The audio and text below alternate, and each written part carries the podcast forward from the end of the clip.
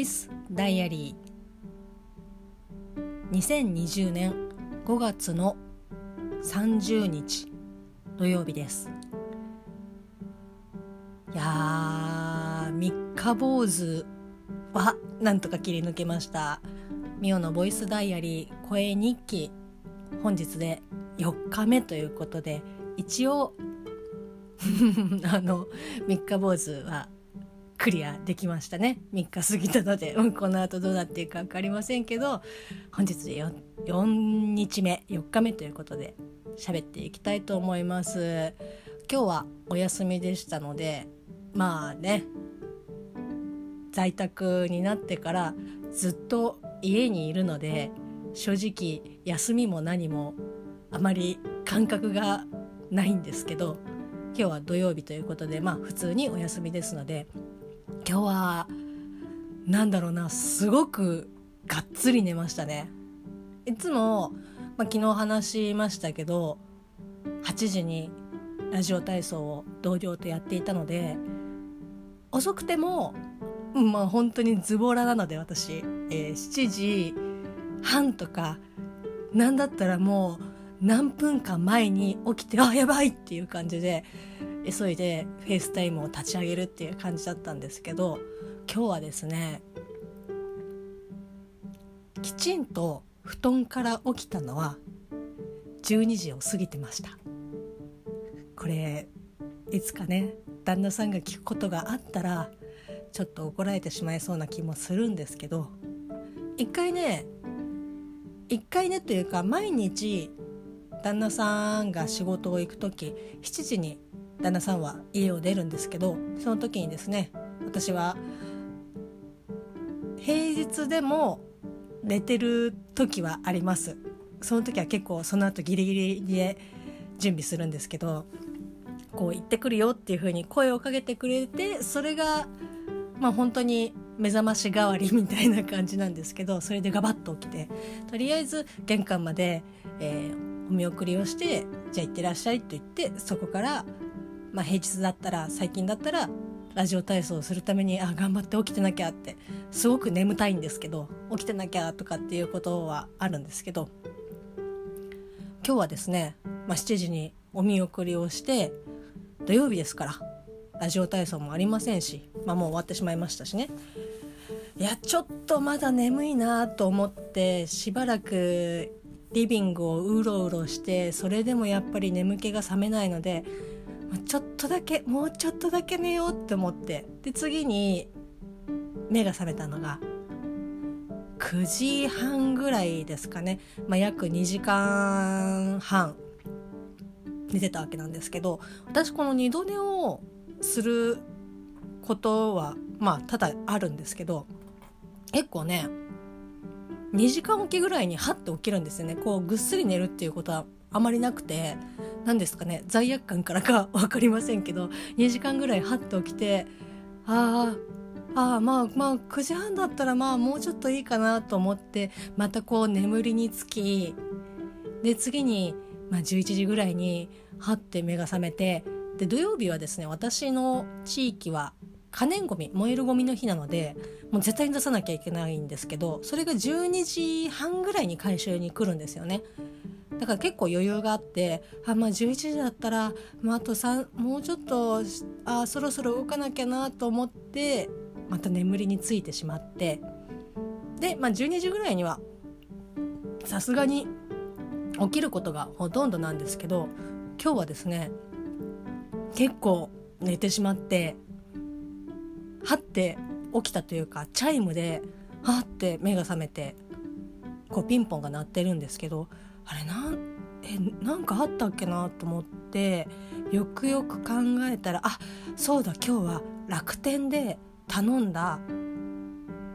布団圧縮機が届く日だった。しかも代引き。もう本当に最低ですけど大和さんから郵便あじゃないですね。宅配が届いてそれで完全に目が覚めましたね。なんだったら12時もうちょっと過ぎてたのであやばいゴミも出してなきゃヤマトも対応しなきゃいけないしうわーってなって一気に目が覚めてでしかも代引きでもう今の時代ですねこと細かくあのメールが送られてくるわけですよ。何日に入荷しました？何日に出荷予定です？本日出荷しました？何日に到着予定ですで値段はこの金額ですっていうふうにもう丁寧に事前に連絡をしてくれてるにもかかわらず本当に申し訳ないんですけど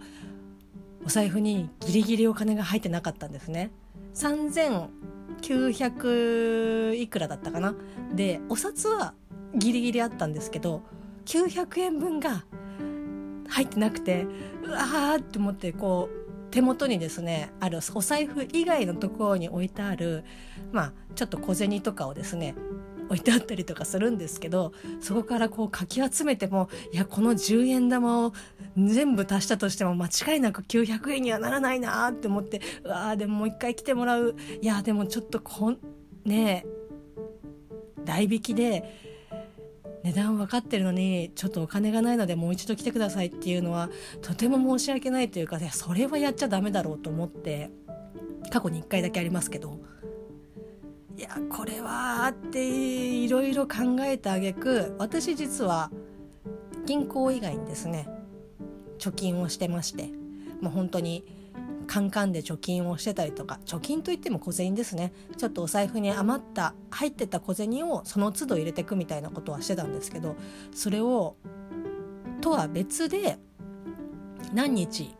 にいくら入れてください。この日はいくら入れてくださいっていう風にちょっとゲーム感覚でお金が貯められるよっていうロフトで売ってた貯金箱があるんですけどその中には確実に900円以上入ってることは分かってるんですけど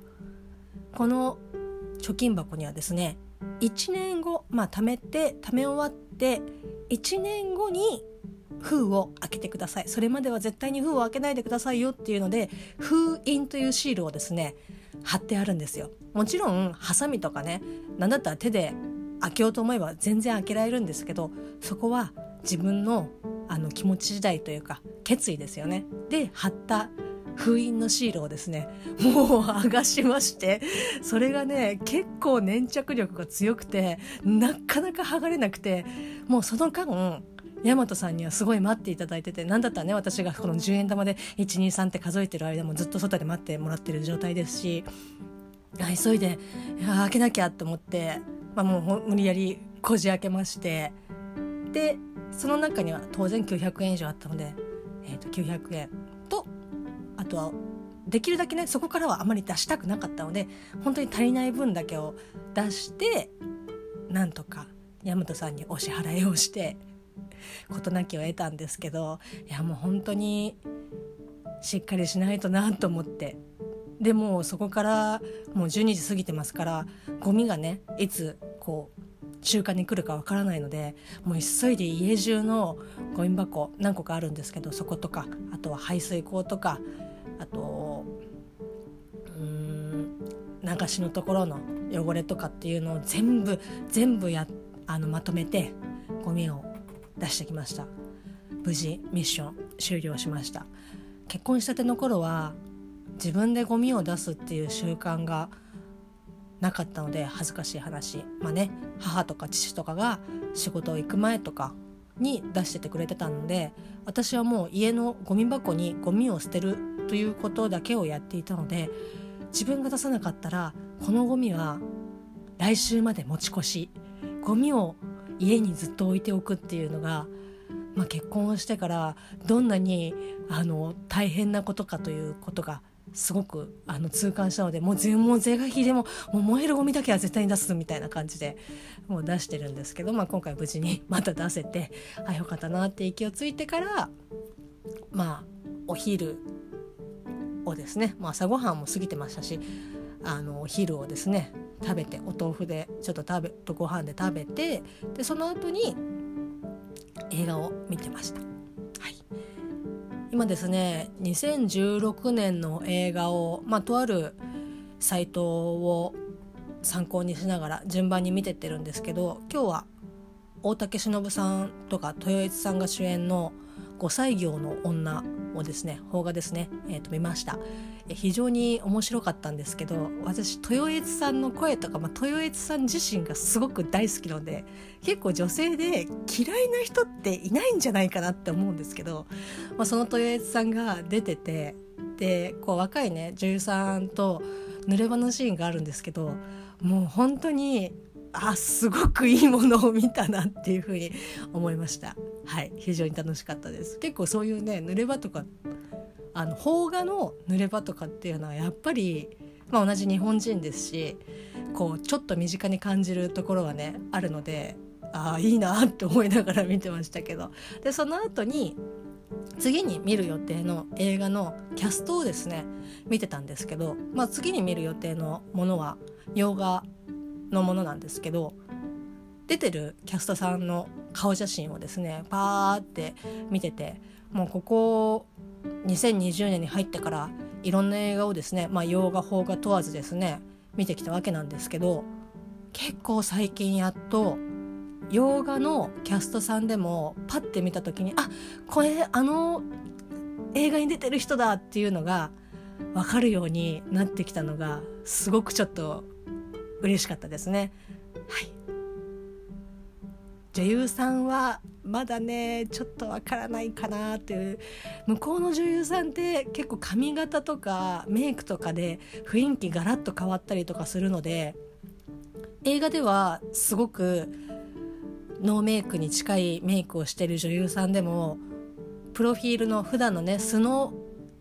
メイクが結構がっつりメイクされてる方とかだとえ本当に同じ人なの？っていうふうに思って名前もやっぱカタカナでなかなか私はこう英語っていうのがこうスッてあの記憶に残りづらいのであ何々の映画の人ねっていう感じでしか覚えられないんですけどなんか女優さんとかはなかなか難しかったりとかするんですけど今後ね女優さんも覚えられるようになるのかなっていうふうにちょっとワクワクしてしながら今後も見ていきたいと思います。です。それではまた明日。